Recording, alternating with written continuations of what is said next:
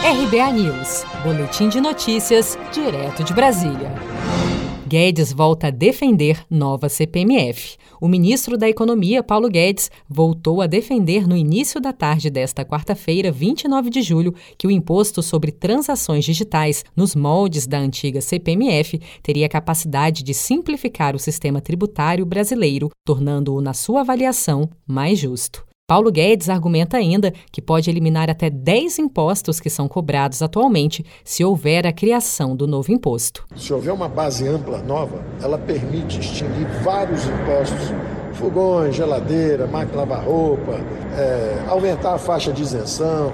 Muita coisa pode ser feita se nós conseguirmos uma base ampla que tribute quem não pagava antes e permita pagar menos aqueles que já pagavam. Então, quando todos pagam, todos pagam menos. Segundo o ministro da Economia, a ideia é tributar quem não está pagando impostos no momento, em transações via economia digital e no comércio eletrônico, além de incluir na nova CPMF operações financeiras feitas exclusivamente pela internet e pagamento de boletos.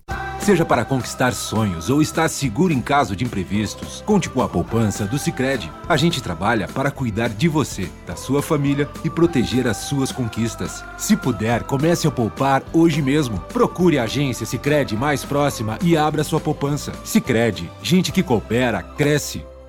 Com produção de Felipe Andrade de Brasília, Daniele Vaz.